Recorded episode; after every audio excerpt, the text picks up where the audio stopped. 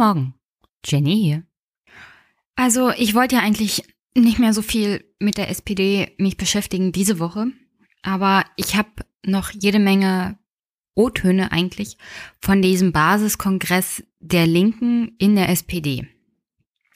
Der war ja zwei Tage vor der Unteilbar-Demo in Berlin und ich war da und habe mir das mal angeguckt und jetzt dachte ich, es war das Debattencamp und darüber, ich verbinde das jetzt einfach mal. Also als allererstes, was mir aufgefallen ist, bei dem Debattencamp, so im Nachhinein auch und generell die Tage danach, es gab ja diesen Fahrplan. Falls ihr euch erinnert, Andrea Nahles hatte ja einen Tag nach der Hessenwahl einen Fahrplan ausgegeben. Der soll bestimmen oder eine Richtung sein, wie lange die SPD noch in der großen Koalition mitmacht also wenn bestimmte Sachen nicht umgesetzt werden, dann ist die SPD raus. Und diese Sachen müssen zu einem bestimmten Zeitpunkt umgesetzt werden. Und ich habe netterweise diesen Fahrplan zugeschickt bekommen und habe ihn mir durchgelesen. Aber auch Matthias hat mir einen Kommentar dazu geschrieben und ich lese den jetzt erstmal vor. Hallo Jenny, ich sollte dir ja eine Stellungnahme zu dem Fahrplan der SPD geben. Ich fange mal bei der Regionalkonferenz zum Mitgliedervotum der SPD in Mainz im letzten Jahr an. Hier sagte ich in offener Runde zu Herrn Maas, dass diese Koalition nicht funktionieren kann. Diese Auffassung gewann ich durch Eindrücke, die ich von der CSU im Zusammenhang mit der Glyphosat-Abstimmung im Europäischen Parlament bekam. Durch diese politische Grundhaltung der CSU war für mich eine vertrauensvolle Regierungsarbeit ohne grandiose Querschläge im Abstimmungsverhalten der Union ausgeschlossen. Hier fragte ich in die Runde, wie man erreichen wolle, dass eine Regierung mit einer stabilen Mehrheit im politischen Alltag in Berlin umsetzbar sei, wenn die Union in sich so gespalten ist wie diese Union aktuell. Darauf bekam ich bis heute keine zufriedenstellende Antwort. Vielleicht auch weil meine Befürchtungen sich innerhalb dieses Jahres, in Klammern unter anderem durch Seehofer, Asylstreit und die Causa Maaßen, welche dann wohl nach mehr als einem Monat doch zur Entlassung von Herrn Maaßen führt, Klammer zu, bewahrheitet haben. Ich empfand damals schon eine Minderheitsregierung in welcher Form auch immer für eine bessere Entscheidung, um für politische Klarheit und Kontur in diesen Parteien zu sorgen. Ich weiß, dass Volksparteien immer viele Strömungen in sich vereinen sollten. Dennoch muss ein ideologisches oder in einem verständlichen Wortlaut gesprochen politisches Grundkonzept vorhanden sein. Dies stelle ich derzeit für die sich in der Regierung befindenden Parteien in Frage. Und somit zu unserer Landeskonferenz der Jusos Saar. Das Motto der diesjährigen Landeskonferenz war, jeder trägt die ganze Verantwortung. Dieses Zitat stammte von Willi Graf von der Weißen Rose, welche sich, wie bekannt ist, im Widerstand gegen die NS-Diktatur befand. Der im Saarland aufgewachsene Willi Graf wurde im Alter von 25 Jahren hingerichtet, hätte allerdings in diesem Jahr seinen 100. Geburtstag gefeiert. Die besten Anträge auf der Landeskonferenz waren Anträge zur Bildung. Hierzu zählen beispielsweise ein Antrag zur Veränderung in der Erzieherausbildung und gehaltsmäßige Aufwertung des Berufs. Aber auch ein Antrag, um Betriebskitas zu gründen, um für Eltern, welche in Schichtdienst arbeiten, wie beispielsweise in Krankenhäusern und Altenheimen, bessere Kinderbetreuungsmöglichkeiten anbieten zu können. Des Weiteren war auch die digitale Infrastruktur an Schulen zu verbessern ein wichtiges Thema. Im Bereich Umwelt war ein besonders guter Antrag, welcher für die Vermeidung von Umweltschäden durch PCB belastetes Wasser aus dem gefluteten Bergbaustollen einen Bestandteil liefern sollte. Dies ist besonders im Saarland ein wichtiges Thema, da hier die Gefahr der Verseuchung des Grundwassers besteht. Sollten die Pläne der RAG die Ewigkeitskosten der Pumpanlagen zu minimieren, indem man das Grubenwasser steigen lässt, wirklich umsetzen werden. Natürlich durften auch skurrile Anträge, wie der Antrag, alle öffentlichen Gebäude und Schulen mit einer Toilette für das dritte Geschlecht auszustatten, nicht fehlen. Der Sonntag war hauptsächlich durch den Initiativantrag von Saar Louis geprägt, welcher beinhaltet, aus der GroKo auszusteigen. Diese Debatte drehte sich hauptsächlich um die Möglichkeit, der AfD Profit aus einer Neuwahl zu schlagen. Am Ende wurde mit großer Mehrheit entschieden, diesen Antrag in den Landesausschuss zu verweisen. In dieser Hinsicht möchte ich gerne mit dem vollständigen Zitat von Willi Graf enden. Jeder Einzelne trägt die ganze Verantwortung. Für uns aber ist es die Pflicht, dem Zweifel zu begegnen und irgendwann eine eindeutige Richtung einzuschlagen. PS. Der Fahrplan erscheint mir ein wenig zielführendes Projekt zu sein, da er fixiert vorgreift, welche Vorhaben umgesetzt werden sollen, um die GroKo fortzuführen. Hierbei wird die Möglichkeit außer Acht gelassen, dass durch plötzlich tagespolitisch eintretende Veränderungen unterschiedliche Positionen angenommen werden können bei denen die SPD, wie ich sie kenne, keine Durchschlagskraft besitzen wird. Daher ist es lediglich dem Parteitag vorweggegriffen, um ein positives Abstimmungsverhalten für eine Fortführung der GroKo zu erhalten. Viel zielführender wäre, es den Koalitionsvertrag als Hemmnis der politischen Meinungsfindung zu begreifen und ob man nicht vielleicht individueller versuchen sollte, einzelne Punkte mit der Union oder anderen Parteien durchzusetzen. Erstmal danke, Matthias, dass du dich ein bisschen hingesetzt hast und mir was dazu geschrieben hast. Ich freue mich immer über deinen Input. Und äh, das Thema Europäische Armee, da denke ich nochmal drüber nach. Da hast du mir ja auch was geschickt. Das kommt dann in der nächsten regulären Folge. Das, da werde ich mal deinen Kommentar kommentieren. Aber zurück zum Fahrplan und Andrea Nahles. Wie gesagt, kurz nach dem Wochenende bei der Hessenwahl kam das überhaupt nicht mehr vor. Also weder Andrea Nahles noch der Vorstand noch irgendwer hat diesen Fahrplan angesprochen. Das könnte daran liegen, dass die Resonanz vor allem bei den Mitgliedern nicht so toll war. Auch medial hat man das Ding ja zerrissen und dafür gibt es ja gute Gründe. Aber erstmal, was hat denn Andrea damals dazu gesagt? CDU und SPD haben heute in Hessen stark verloren. Die Grünen haben deutlich zugelegt. Und dazu gratuliere ich. Es gibt äh, momentan noch kein klares Bild, was für eine Regierung daraus erwächst. Äh, vieles ist möglich. Das müssen wir zum jetzigen Zeitpunkt abwarten. Mein Dank gilt aber in erster Linie Thorsten Schäfer-Gümbel, der hessischen SPD und auch den Wählerinnen und Wählern der SPD in Hessen. Wir haben hier in Hessen eine sehr gut aufgestellte SPD erlebt, einen hochglaubwürdigen Spitzenkandidaten, der nichts falsch gemacht hat. Zu den Verlusten der SPD in Hessen hat die Bundespolitik erheblich beigetragen. Und das hat zwei Gründe. Erstens, es muss sich in der SPD etwas ändern. Die SPD hat eine Menge Arbeit vor sich. Wir müssen klar machen, wofür die SPD in den großen Fragen jenseits der Regierungspolitik steht. Wir haben uns für diese Klärung ähm, mehr Zeit nehmen wollen. Ich stelle fest, diese Zeit haben wir nicht.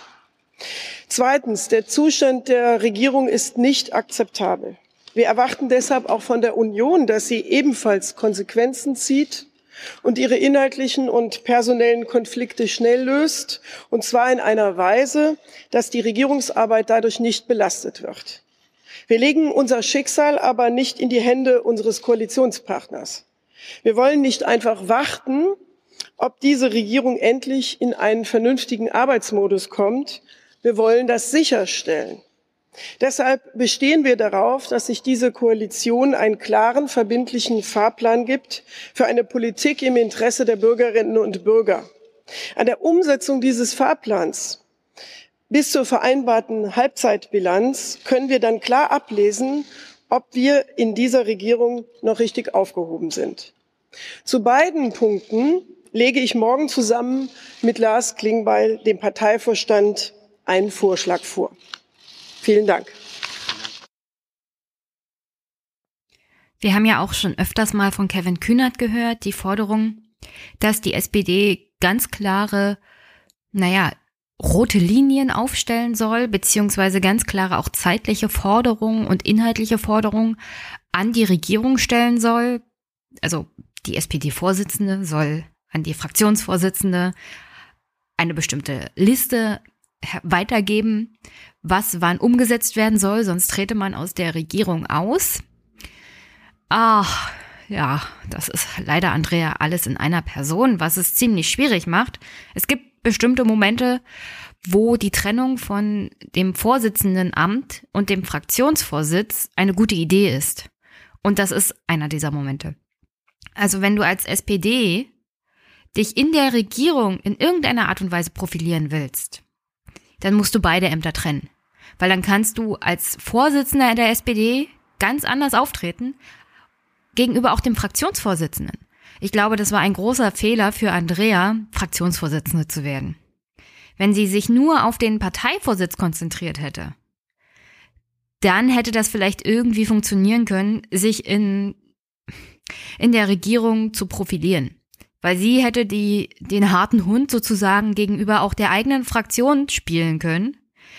Und jetzt hat sie beide Positionen inne und kommt aus diesem Dilemma nicht raus, dass sie sowohl Regierungsverantwortung trägt, als auch die Verantwortung für die Erneuerung der Partei. Und beides geht halt nicht zusammen. Also ich verstehe das generell nicht, warum vor allem die großen Parteien, in Anführungsstrichen groß, SPD und CDU darauf bestehen, diese Posten immer der gleichen Person zu geben ich meine, das ist eine Machtfrage für die jeweilige Person, weil so kann man sicher gehen, dass es keine Revolte gegen einen gibt.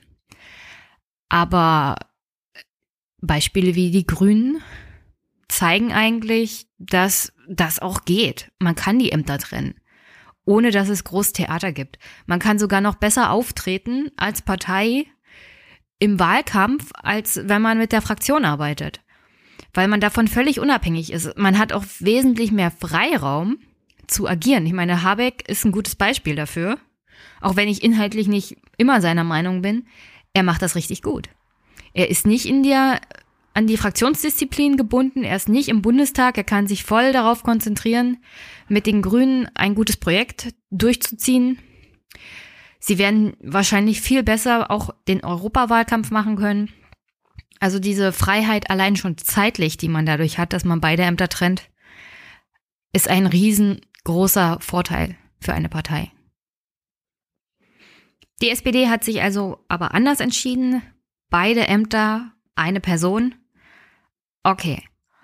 Und die letzten Wahlen, die letzten Umfragen zeigen, das hat, das wird nicht funktionieren. Auch das Debattencamp, dazu muss ich gar nicht mehr viel sagen. Aber dieser Fahrplan was da drin stand, ich meine, der ist aus gutem Grund offenkundig verschwunden. Im Großen und Ganzen steht da nur drinne, was schon im Koalitionsvertrag drin steht. Das Problem an Koalitionsverträgen, du kannst nicht festlegen, also du kannst schon, aber sie haben es nicht getan, welche Themen zuerst abgearbeitet werden, beziehungsweise welche Gesetze zuerst angegangen werden von der Regierung. Also hat die SPD sich jetzt eine Prioritätenliste gemacht, hat das Fahrplan genannt und hat das der eigenen Regierung vorgelegt. Da steht dann drinne, dass zum Beispiel das gute Kita-Gesetz noch im Jahr 2018 verabschiedet werden soll, das Familienentlastungsgesetz auch noch in diesem Jahr kommen soll, eben, ebenfalls das Familienstärkungsgesetz, das aber bis Sommer 2019 umgesetzt werden kann. Ebenfalls bis Sommer 2019 darf sich das Kabinett Zeit lassen für die Grundrente und für ein Pflegepersonalstärkungsgesetz. Oh, alleine diese Wortschöpfungen machen einem richtig Lust auf Bundespolitik. Um neue Chancen, mehr Schutz und mehr Solidarität auf dem Arbeitsmarkt zu schaffen, damit Leistung sich für jeden lohnt, schreibt die SPD, will man ein Qualifizierungschancengesetz noch im Jahr 2018 durch den Bundestag bringen. Ui, Leute, diese, diese Gesetzesnamen alleine schon. Ist eine reine Katastrophe, ist das.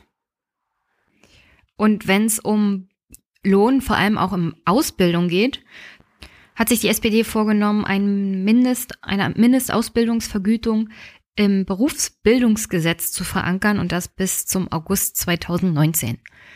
Also wenn ihr mich fragt, in der jetzigen Situation ist es ein Wunder, wenn im August 2019 diese Regierung noch im Amt ist.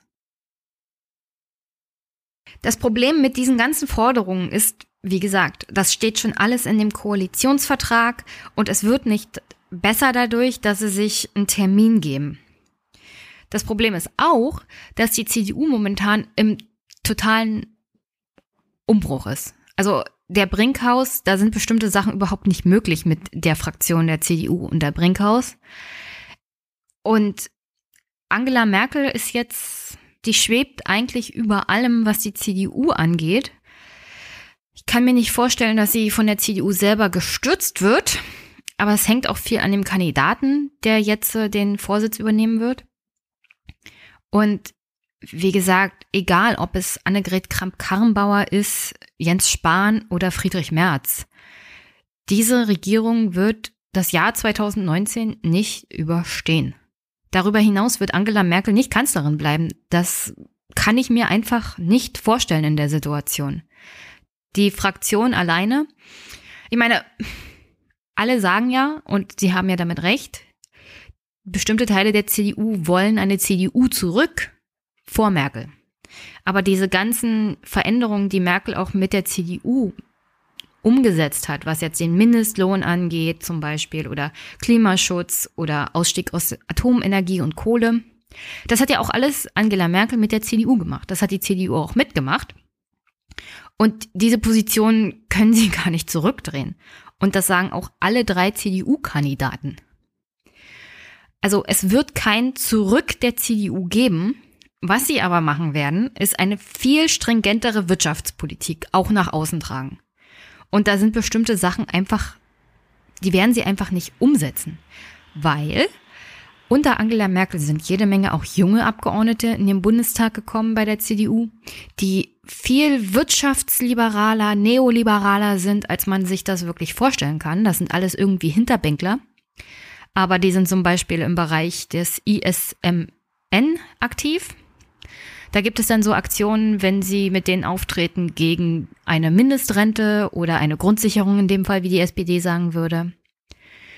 Solche Sachen wollen diese jungen Abgeordneten gar nicht. Das sind Leute, die haben irgendwann für die Fraktion gearbeitet oder für einen Abgeordneten, waren dann lobbytechnisch unterwegs und sind dann in den Bundestag gekommen. Und die sind wirklich inhaltlich davon überzeugt, dass der freie Markt das alles schon regeln wird. Und eine, also ein höherer Mindestlohn ist mit denen zum Beispiel überhaupt nicht zu machen. Die kriegen ja schon bei der Anpassung aufgrund von Inflation eine Gänsehaut. Und deswegen, also das ist eine CDU, die da praktisch wartet, die Arbeit aufzunehmen, die man wirtschaftspolitisch sich eigentlich nicht wünsche, wünschen würde. Und deswegen sind diese Forderungen der SPD an die CDU ganz nett. Und das wäre vielleicht teilweise auch gegangen mit Angela Merkel von vor zwei Jahren. Aber da sie selber angeschlagen ist, da die Partei sich als CDU gerade selber neu orientiert, was bestimmte Themen angeht, ist das in meinen Augen von der SPD eine kleine Verzweiflungstat gewesen und aufgrund dessen wahrscheinlich auch so schnell wieder verschwunden. Und ich weiß, da war auch Teile, teilweise was drin zum Thema Erneuerung der Partei, Sozialpolitik, aber darum ging es ja jetzt nicht. Es ging ja darum, welche Forderungen waren da aufgestellt Richtung der großen Koalition. Und im Großen und Ganzen war es nochmal zusammengeschrumpft, was schon im Koalitionsvertrag steht. Und das meiste ist entweder schon auf dem Weg, als Gesetz durch den Bundestag zu gehen, oder soll im Sommer 2019 kommen. Und wie gesagt, ich glaube nicht, dass im Sommer 2019 diese Regierung noch irgendwie steht. Das ist. Ich lasse mich gerne überraschen. Sagen wir es mal so. Die Lage der SPD ist ja ziemlich ernst. Das ist den meisten in der SPD, die was zu sagen haben, den Abgeordneten, den Kreisvorsitzenden, den Bezirksvorsitzenden, dem Vorstand eigentlich auch ziemlich klar. Also allen ist klar, die Lage ist ernst. Wie darauf zu reagieren ist, da findet jeder, jede Ebene auch eine eigene Antwort drauf. Der Parteivorstand zum Beispiel ist der Meinung, also strukturell, personell sollte es keine Konsequenzen geben. Es wurde gerade erst gewählt, die SPD der SPD-Vorsitz ist ja so eine Art Schleudersitz. Im Großen und Ganzen haben Sie ja recht. Es kann ja nicht die Antwort sein, permanent den Vorsitzenden auszutauschen. Aber auf einen schlechten Vorsitzenden, eine schlechte Vorsitzende folgen zu lassen, ist jetzt wahrscheinlich auch nicht die beste Variante. Einer der ganz großen Probleme, vor allem der linken, des linken Parteispektrums in Deutschland, ist es ja, dass sie sich oft untereinander verstreiten und dann ihre eigenen Projekte und Parteien machen. Ein großer Nachteil für die SPD zum Beispiel war auch, dass Oskar Lafontaine aus der Partei ausgetreten ist, die Linke mitgegründet hat und einen Großteil der Mitglieder damals mitgenommen hat. Deswegen war es, glaube ich, dann doch nicht so erstaunlich, dass auf dem Basiskongress der Linken in der SPD am ersten Abend nur 40 Leute da waren und am zweiten Tag waren es dann auch noch weniger. Der genaue Titel der Veranstaltung war ja Solidarität und unsicheren Zeiten Impulse der Partei Linken zu SPD erneuern. Eingeladen hatten unter anderem Kevin Kühnert, Hilde Mattheis von der DL21, Matthias Mirsch von der Parlamentarischen Linken im Bundestag der SPD und Ralf Stegner, der stellvertretende Parteivorsitzende, der gleichzeitig die Magdeburger Plattform leitet die ja seit 2016 nichts mehr großartig gemacht hat, aber er und auch Kevin Kühner zusammen haben dann diesen Kongress organisiert und der fand dann, wie gesagt, im Oktober statt. Der erste Tag war abends an einem Freitag und da gab es zuallererst einen Impulsvortrag von Rubek Misik und im Anschluss gab es dann eine Talk- und Diskussionsrunde erstmal unter denjenigen, die eingeladen hatten, also Kevin Kühner, Tilde Matthijs, Matthias Mirsch, Ralf Stegner und Robert Miesig dann auch als Gast. Und danach gab es Fragen aus dem Publikum. Und naja, das war im Großen und Ganzen auch das, was wirklich spannend war. Am nächsten Tag sollte es dann so eine Art Workshops geben, aber die sind dann ausgefallen, weil zu wenig Teilnehmer waren und aus den vier verschiedenen Workshops wurde ein riesiger in einer großen Halle. Und da hat man dann verschiedene Ideen zu den jeweiligen Workshop-Titeln gesammelt. Und naja, da, dazu kann ich nicht viel sagen. Ich denke mal, das wäre interessanter gewesen, wenn es einzelne Workshops gegeben hätte und die hätten dann ihre Ideen vorgestellt. Dann auf der anderen Seite, es war wirklich, wirklich wenig besucht. Und wenn ich mir das so angucke, wie wenig Leute da waren bei der Partei Linken, die ja Impulse geben wollten zur SPD erneuern, auch zum Beispiel an Kevin Kühnert mitgeben, weil der sitzt ja im Willy Brandt-Haus und arbeitet eng mit Andrea Nahles zusammen, dann ist das wirklich traurig gewesen. Ich fand es aber auch interessant, was zum Beispiel Ralf Stegner gesagt hat. Ja, ui. Ich glaube, ihnen ist schon ziemlich klar, wenn sie intern reden, wird das auch deutlich. Ralf Stegner sagte zum Beispiel, dass es ja keinen Mangel an Lösungsvorschlägen für die aktuellen Probleme im Land durch die SPD gibt, dass zum Beispiel die Einführung einer oder Wiedererhebung einer Vermögenssteuer auch ein Beschluss der SPD ist. Also auf dem Papier, so Ralf Stegner, gibt's ja gute Ansätze auch der SPD für eine linke Politik, für vor allem auch Verteilungspolitik. Nur das Problem ist, wie er auch das klar aussagt, die Leute glauben es ihnen halt nicht. Sie glauben nicht, dass sie das umsetzen würden, wenn sie an der Regierung sind, weil wenn sie an der Regierung sind, meistens mit der CDU in letzter Zeit, dann haben sie sehr viele Kompromisse gemacht und eine Vermögenssteuer ist ja mit der CDU so und so nicht zu machen. Und laut Stegner wäre es zum Beispiel notwendig, dass auch die Parteiführung ausstrahlt, dass man es will. Also das, was auf dem Papier steht, beispielhaft die Vermögenssteuer, das steht halt auf dem Papier.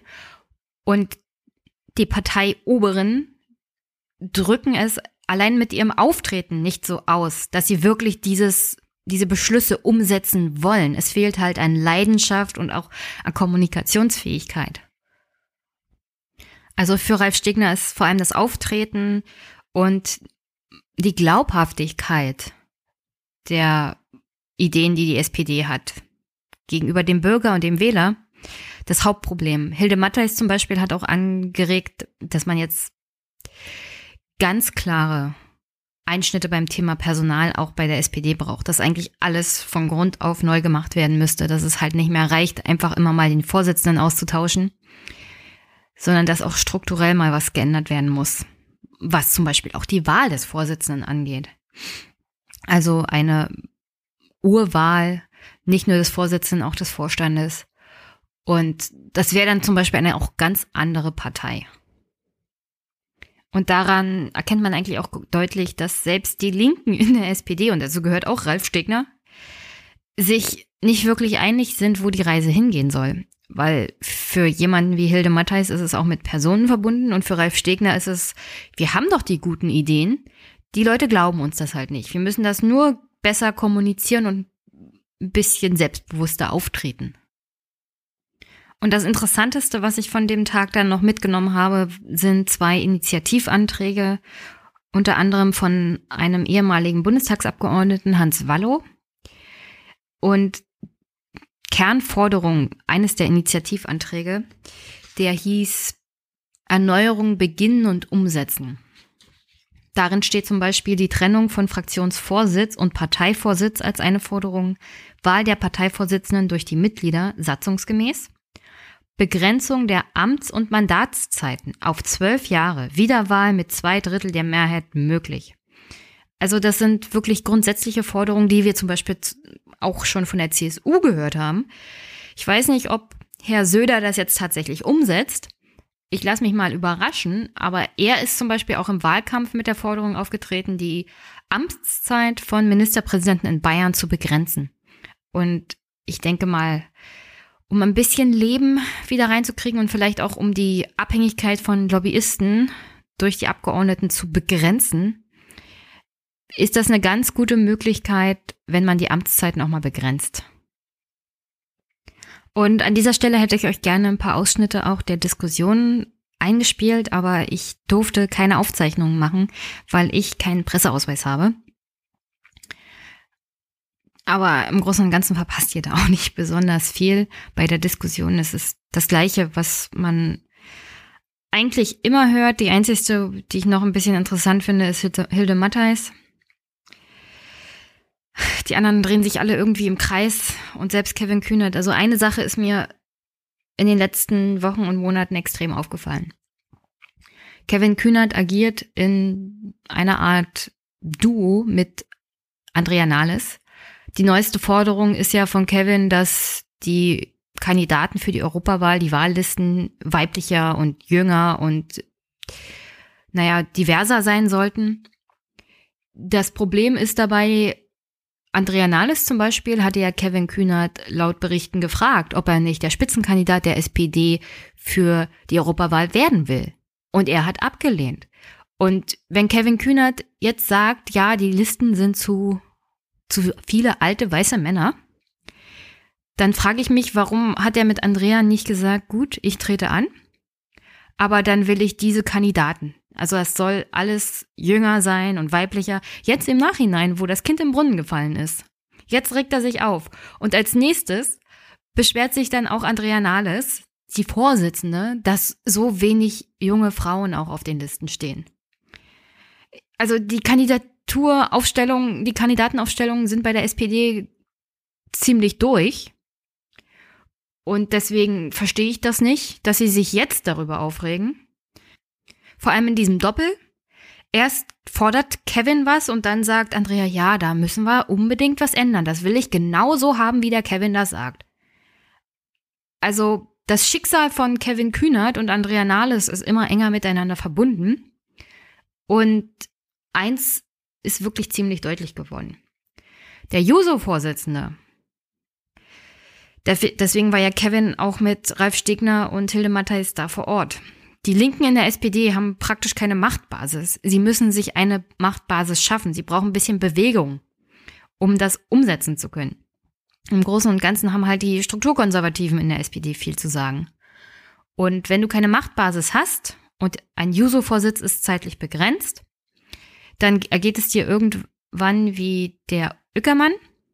Die war Juso-Vorsitzende im Bund, ist in Bayern angetreten für eine Bundestagswahl und hat in ihrem eigenen Landesverband, obwohl sie da noch Vorsitzende war, einen so miesen Listenplatz bekommen, dass selbst ihr Vater sich aufgeregt hat und gesagt hat, dass das eine Schweinerei ist, was die SPD da mit der Vorsitzenden der jungen Sozialisten Deutschlands macht. Und der war selber jahrelanges Mitglied der SPD zu diesem Zeitpunkt. Also du brauchst eine Machtbasis über den Vorsitz eines, einer Jugendvereinigung hinaus in einer Partei. Und so eine Machtbasis wäre zum Beispiel Linke in der SPD, die tatsächlich was zu sagen haben, die entsprechend viele Mitglieder und Delegierte auf die Parteitage bringen. Was ich da aber an dem Wochenende gesehen habe, ist, dass, dass das ein ziemlich zahnloser Tiger ist. Und ich kann mir langsam vorstellen, warum die Juso-Vorsitzenden im Laufe ihrer Karriere von Linken in der SPD zu eher Strukturkonservativen in der SPD wandern. Es ist einfach auch keine Machtbasis da, die dazu verleitet, dass du ein Linker in der SPD bleibst, weil dann bist du ganz schnell weg vom Fenster. Und Johanna Ückermann ist ein gutes Beispiel dafür. Kevin zum Beispiel arbeitet mit Andrea jetzt eng zusammen. Er hat den Ruf halt dieses Anti-GroKo-Kämpfers. Und, aber das, das ist halt nichts Halbes und nichts Ganzes, was Kevin da macht. In meinen Augen. Und er versucht, da den Anschein von Erneuerung auch zu erwecken, die er niemals durchsetzen kann in dieser Partei, weil sie strukturell so ist, wie sie ist. Und ohne Machtbasis, auch mehr Linken in der SPD, wird das halt nicht funktionieren. Und deswegen sehe ich ganz klar kommen, dass sowohl Kevin als auch alle, die wie Kevin sind, bei den Jusos früher oder später sich die Frage stellen, also Überzeugung oder Posten.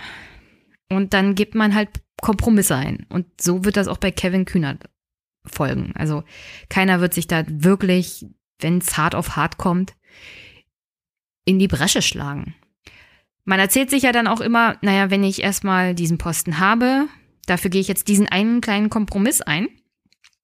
Und danach kann ich aber die anderen Sachen machen. Aber das passiert nie, weil man muss immer mehr Kompromisse eingehen. Und irgendwann steht man auch inhaltlich auf einer Ebene mit den Strukturkonservativen beziehungsweise mit denen, die man eigentlich immer bekämpft hat, auch in der Partei.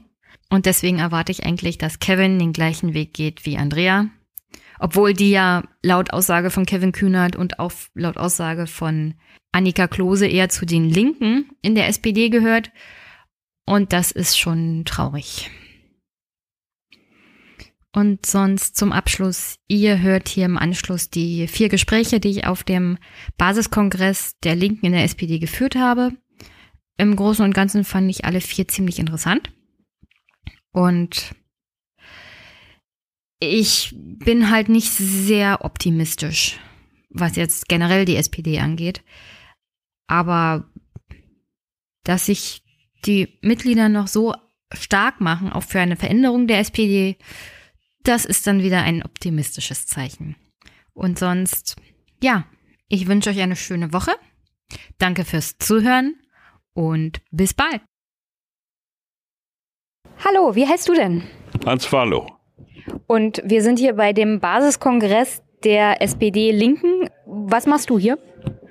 Ich äh, versuche zu lernen von dem, was die anderen denken die Situation der Partei kenne ich, zehn nach zwölf, und habe auch einige Ideen eingebracht. Und was für Ideen sind das? Äh, ich bin der Meinung, dass wir äh, aus unserer Vergangenheit schöpfen sollen, keine Nostalgie, sondern die Ideen, sowohl Inhalte als auch formale Vorgehensweise äh, wie beispielsweise der Orientierungsrahmen 1985. Wir brauchen einen Orientierungsrahmen 2030, eine Perspektive von 15 Jahren. Und was glaubst du, kann man von hier und heute mitnehmen? Ähm, ist die SPD noch zu retten und kann die SPD-Linke die SPD noch retten oder bist du eher pessimistisch? Mit ihren Ideen. Aber allein die Ideen und Inhalte reichen nicht aus, sondern glaubwürdige Personen. Und da gibt es in der Linken, Linken eben besonders unter den Frauen Persönlichkeiten, die weiter an die Öffentlichkeit treten sollten, die überzeugend äh, linke Politik vortragen können und auch brennen für ihre Ideen und für ihre Überzeugung. Aber ist Andrea Nahles nicht so eine Frau, die brennt und ihre Überzeugung nach außen trägt? Ist das nicht das, was die SPD eigentlich nach vorne bringen sollte, die Wahl von Andrea Nahles zur Vorsitzenden? Also Andrea war, Andrea Nahles äh, war mal bei mir in meinem Abgeordnetenbüro studentische Hilfskraft. Ich war entweder ein schlechter Lehrer oder sie hat alles vergessen. Aber einschränkend muss ich gleich hinzusagen, jeder, der über zwölf Jahre in diesem Apparat ist, ist imprägniert und reagiert wie ein Bürokrat, wie ein Apparatscheck. Und das kann ich hier leider nicht absprechen. Und so Personen wie Kevin Kühnert und Annika Klose, siehst du in denen ähm, die Personen, die das widerspiegeln, was du gerne hättest? Äh, ich will nie, äh, will sie nur positiv beschreiben. Das, was sie an Kritik an der aktuellen Politik vorbringen, ist richtig. Aber wir brauchen glaubwürdige Perspektiven, also einen Orientierungsrahmen 230, der alle Segmente der Politik beschreibt, und zwar konkret und glaubwürdig, zwischen der Tagespolitik einerseits und andererseits im Grundsatzprogramm, das ja eine politisch ethische Grundlage ist, wie das Grundgesetz, an die sich keine Sau hält. Okay, und jetzt noch zum Abschluss. Was nimmst du von heute mit? Äh, die Hoffnung, dass es unter denen, die für ihre Idee des demokratischen Sozialismus brennen, eine Vernetzung gibt. Und von daher die Erkenntnis, dass die Erneuerung der SPD nur von unten kommen kann. Herzlichen Dank. Hi, wie heißt du? Ich bin Lino. Wir kennen uns ja schon, wa? Jo, genau. Von wo? Ja, bei der letzten Konferenz der DL hier in Berlin. Und wo sind wir jetzt? Jetzt sind wir beim gesamten Bundestreffen aller Linken der SPD in, ja, in Deutschland sozusagen. Gemeinsam mit Jusos, DL21, Parlamentarischer Linken. Ist die SPD nicht generell links? Braucht es eine Linke in der SPD? Ich glaube, Flügel gibt's in jeder Partei und ähm, naja, ob die SPD so links ist, ich glaube, darüber könnte man sich streiten. Ähm, ja, seit Willy Brandt gab es eigentlich relativ wenige linke Vorsitzende innerhalb der SPD, beziehungsweise der letzte linke Vorsitzende, der es gab, war, glaube ich, Lafontaine und ähm, wir wissen, dass der heute eine andere Karriere angestrebt hat. Das ist hier der Basiskongress, also aller Linken in der SPD. Was ist denn das Ziel dieses Treffens? Ja, also ich denke mal, dass man sich gemeinsam austauscht, mal zueinander findet. Die Linke innerhalb der SPD ist seit Jahren sehr, sehr gespalten. Ähm, es ist der erste Kongress seit Jahren in dieser Form und man versucht eben ja neue Ideen äh, gemeinsam zu erstellen und möchte sogar gemeinsam später auf eine Demo gehen. Welche Demo? Unteilbar-Demo ist das hier. Was ist bisher dein Eindruck von dieser, von diesem Basiskongress? Ja, also ich glaube, gestern alle Streitigkeiten wird man nicht ausgeräumt haben, aber zumindest hat man miteinander diskutiert. Das fand ich schon mal einen Fortschritt. Ähm, die Analyse ähm, ja, ich sag mal, sehr, sehr überschneidend. Man sieht, wir sind schlichtweg nicht nur am Abgrund, sondern wir sind dabei zu fallen. Wir stehen hier bei 15 Prozent im Bund. Ähm, in Bayern äh, sind heute Wahlen, da äh, ja, kämpfen wir um zwischen vierten oder fünften Platz. Eigentlich sind morgen Wahlen, aber ja. Ja, also gut, innerhalb von in 24 Stunden stimmt, ja. Ähm, du hast gestern erzählt, du warst auch bei dem Aufstehen und welchen Eindruck das hinterlassen hat. Kannst du das nochmal noch mal erzählen für die Hörer? Ja, gerne. Ich habe mir das mal angeschaut. War in Hessen zwei Veranstaltungen insgesamt. Einmal in Frankfurt, da gab's, ich sag mal, rund 80 Leute. In der Gegend von Darmstadt äh, waren es 20 Leute, die da zusammengekommen sind. Ich wollte einfach mal sehen, ist das denn so, wie in den Medien berichtet wird, dass da, keine Ahnung, Leute mit Wagner-T-Shirts kommen oder die irgendwie ja, gegen Flüchtlinge hetzen wollen oder sind das irgendwie verrückt oder keine Ahnung. Ich habe es mir einfach mal angehört, war ganz überrascht. Ich habe eine ganze Menge Sozialdemokraten dort gesehen, einige, die ich auch kannte, einzelne von der Linkspartei, aber tatsächlich mehr SPDler und ganz viele Menschen, auch viele waren schon politisch engagiert, aber nicht alle, aber ganz viele Leute, die eigentlich gerne die SPD wählen würden oder es früher gemacht haben. Die aber heute sagen, sie können eigentlich weder SPD noch Grüne wählen und Linkspartei auch nicht so wirklich. Und ähm, ja, die selbst aber was ändern wollen, aber das Gefühl haben, Parteien sind dafür nicht mehr der richtige Ort. Was mich als SPDler ja schon traurig stimmt in gewisser Weise. Naja, die Zeiten von Parteien, würde ich sagen, gehen halt vorbei, weil sich die Gesellschaft ändert, weil man vielleicht als Bürger auch ein bisschen mehr Eigenverantwortung übernehmen will, aber nicht gleich das, dieses Konstrukt einer Partei, das doch schon ziemlich, naja, statisch ist, unbedingt so sich aufladen möchte. Also müsste die SPD da nicht vielleicht auch ein bisschen flexibler werden, was jetzt zum Beispiel die Kooperation mit äh, Bürgerorganisationen oder mit Leuten, die nicht Parteimitglied sind und dann trotzdem aufstellen, müsste da die SPD ein bisschen weiter sich auch öffnen? Eine Organisation, die sich nicht verändert, stirbt. Das ist jetzt nichts speziell auf Parteien. Das sieht man genauso bei Unternehmen. Ein Unternehmen, was sich nicht an den Markt anpasst, verschwindet. Eine Partei wie die SPD, die nicht mehr die Interessen ihrer Wähler vertritt oder ähm, ja kein Gefühl mehr dafür bekommt, was die Trends sind, es nicht mehr in der Lage ist, äh, neue Bewegungen zu integrieren oder mit ihnen in einen Diskurs einzutreten, die wird nicht mehr gewählt und verschwindet damit. Und das ist da genau das, was der SPD in den letzten Jahren passiert ist. Wir haben eigentlich jeden wichtigen Großtrend verpasst und wir haben keine Antworten auf die entscheidenden Fragen dieser Zeit. Da drin diskutiert man gerade über Ökologie, über die Zukunft der Wirtschaft, über die Möglichkeit, Wachstum für alle zu schaffen. Und die Antworten, die wir von der Parteispitze bekommen, sind, wenn es gut läuft, unbefriedigend. Teilweise verschlimmern sie das Problem. SPD hat immerhin in den letzten 20 Jahren 16 Jahre lang im Bund mitregiert und die Ungleichheit in diesem Land ist gestiegen. Die Umweltverschmutzung ist angestiegen. Die Kohlenstoffdioxidaustritte sind, wurden erhöht. Wir haben den Dieselskandal.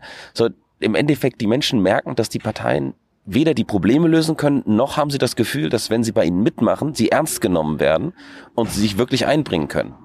Dieses statische von oben herab, das ist nichts, was Menschen fasziniert. Sie möchten selbst aktiv werden, sie möchten selbst ähm, gestalten und ähm, das ist in vielen Bewegungen jetzt nicht auf diese Bewegung aufstehen fokussiert, sondern generell in sozialen Bewegungen ist das leichter möglich. Da ist man projektorientierter. Und ich glaube, danach suchen die Menschen. Ähm, jetzt hat Kevin ja eine eher ablehnende Haltung zum Thema Aufstehen, weil er, wie die meisten in der SPD sagen, also das ist ein Projekt von Sarah Wagenknecht und Oskar Lafontaine und das ist äh, kopflastig und das lehne ich ab. Und was ich so sehe, ist, dass die Menschen da doch hingehen und sich informieren und vielleicht ein bisschen mitmachen wollen. Warum nimmt man nicht diese Energie als SPD und auch als Jusos und Partei Linke auf und integriert die in die eigene SPD-Erneuerungsprojekt-Orientierung? Ja, also ich sag mal so, ähm, äh, alle Initiativen, die für eine Kooperation zwischen den äh, drei linken Parteien werben, das gibt ja noch andere, also beispielsweise die DL21, in der ich aktiv bin, ebenso, genauso wie zum Beispiel das ISM, wo sich Politiker aus äh, Linkspartei, SPD und Grünen, ebenso wie Leute aus der Wissenschaft zusammenfinden. Äh, ja, die begrüße ich in erster Linie mal.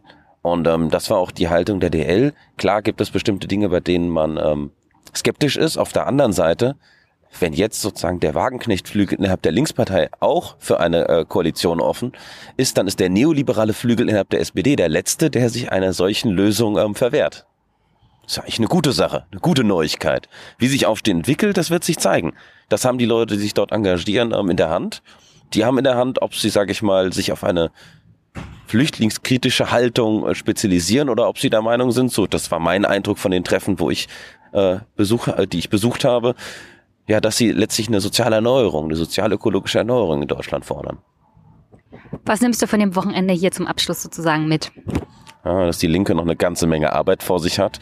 Ähm, was ich auch mitnehme, ist, dass wir definitiv als Linke zusammenfinden müssen und dass wir ähm, ja auch innerhalb der Partei die Machtfrage stellen müssen was wir gelernt haben aus den letzten Jahren, auf äh, jeden rechten Vorsitzenden abgetreten ist, ist ein weiterer Rechter gefolgt.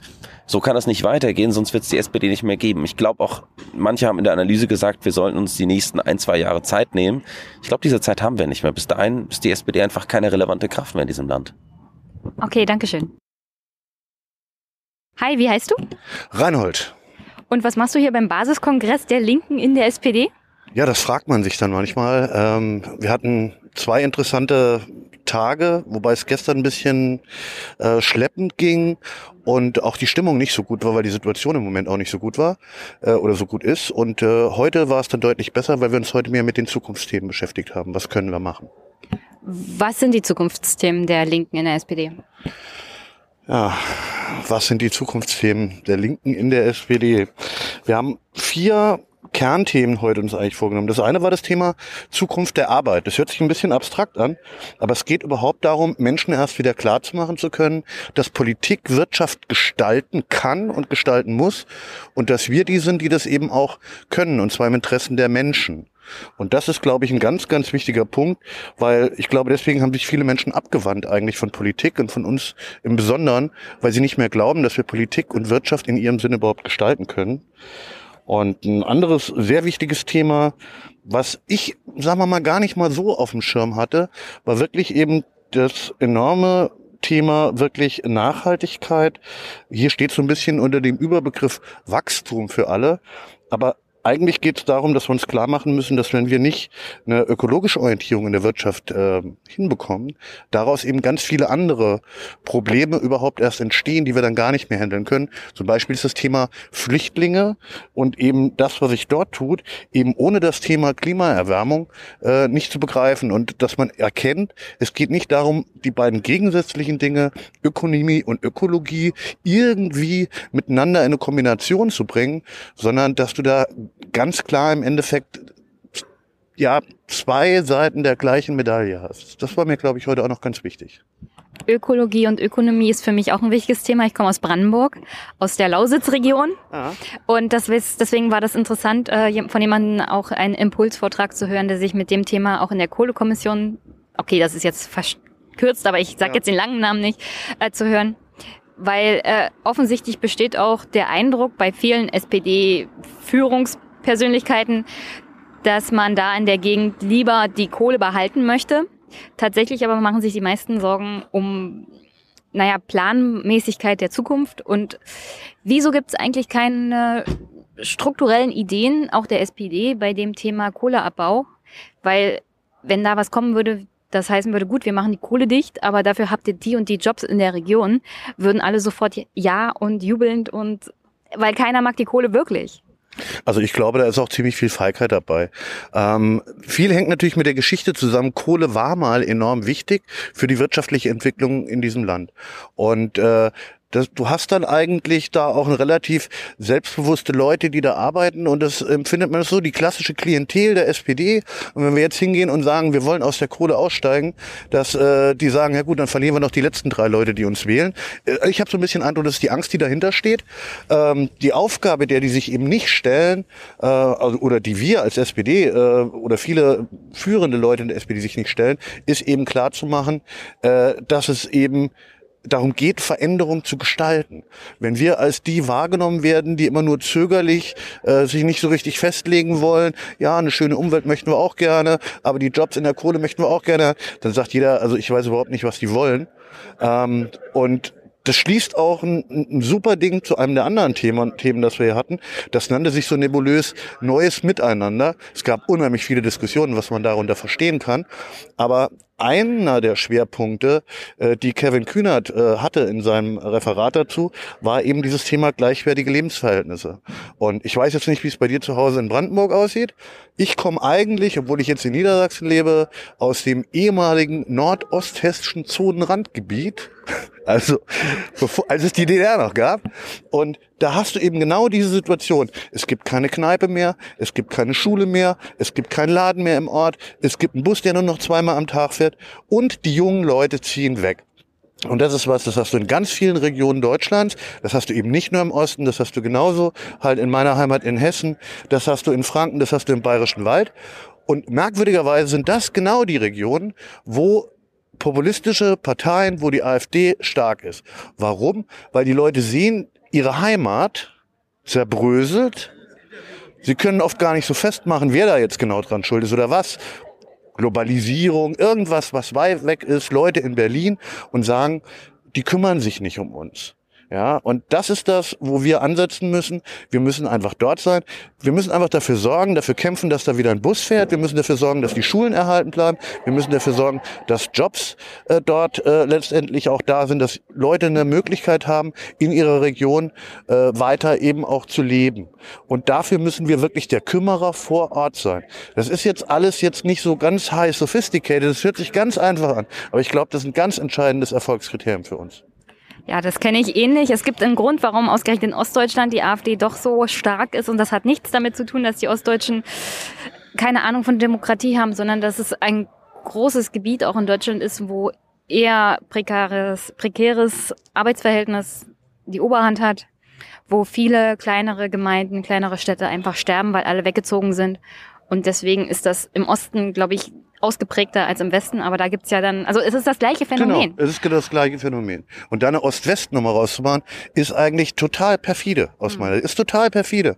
Und natürlich schüttel ich mir den Kopf, wenn Leute glauben, dass jetzt ausgerechnet da hier so eine Frau von Storch, so äh, geborene Herzogin von Oldenburg, jetzt die Interessen der kleinen Leute vertritt. Das sage ich, Mensch, also geht's noch.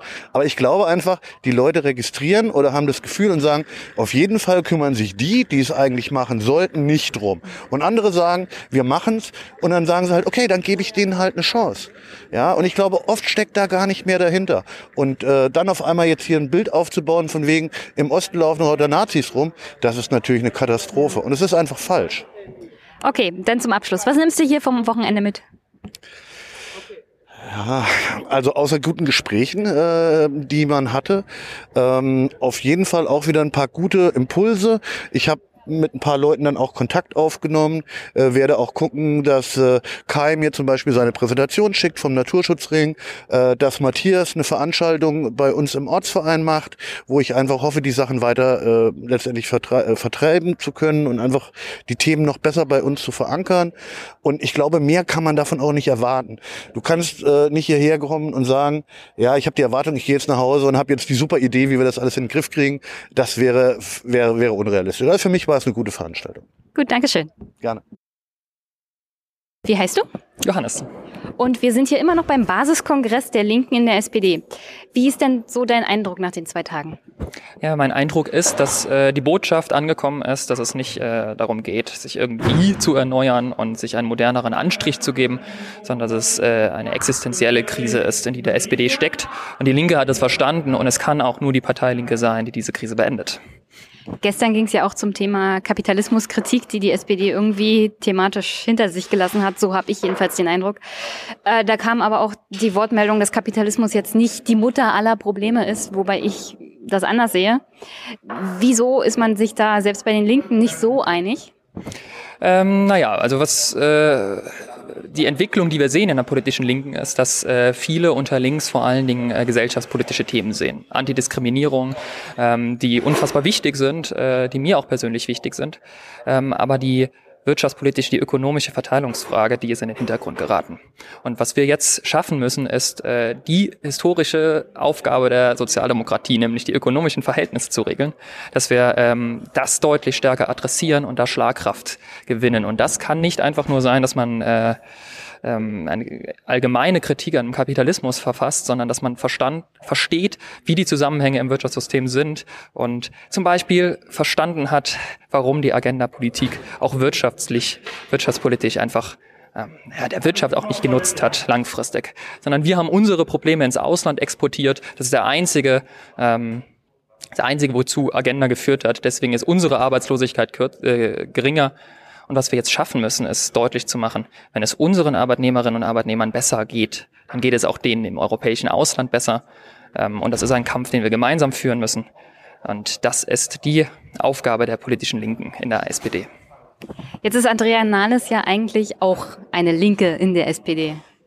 Vertritt sie diese neue Politik? Nein. Nichts dazu zu sagen, außer nein? Ähm, Ich glaube, dass sie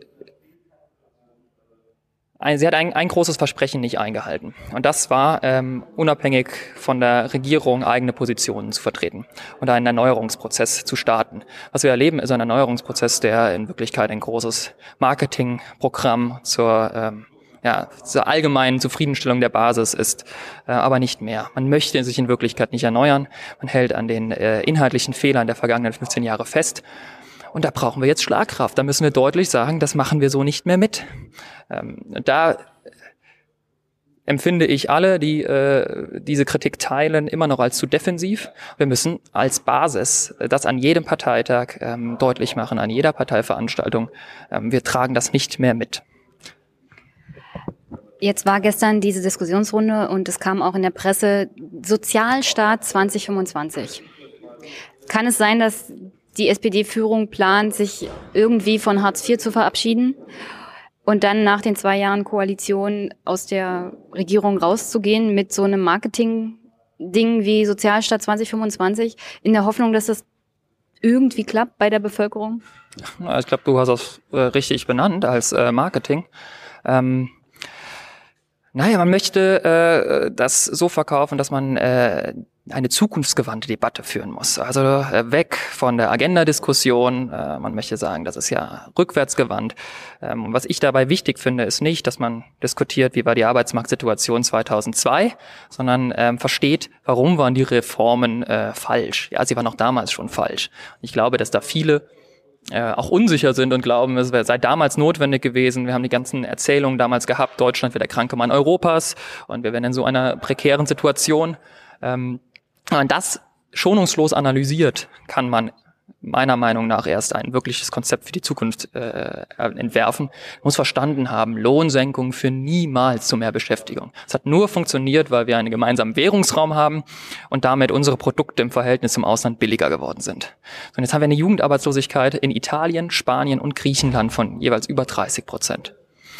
Und das hängt mit unserer Politik zusammen und es muss niemandem in Deutschland schlechter gehen, damit es, damit wir diesen, äh, damit es denen auch im Ausland besser geht, sondern wir müssen verstanden haben, wie wirtschaftspolitische Zusammenhänge sind.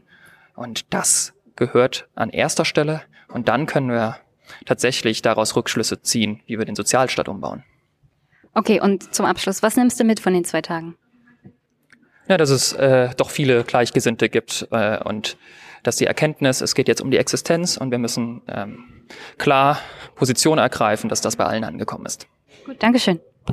Thank you.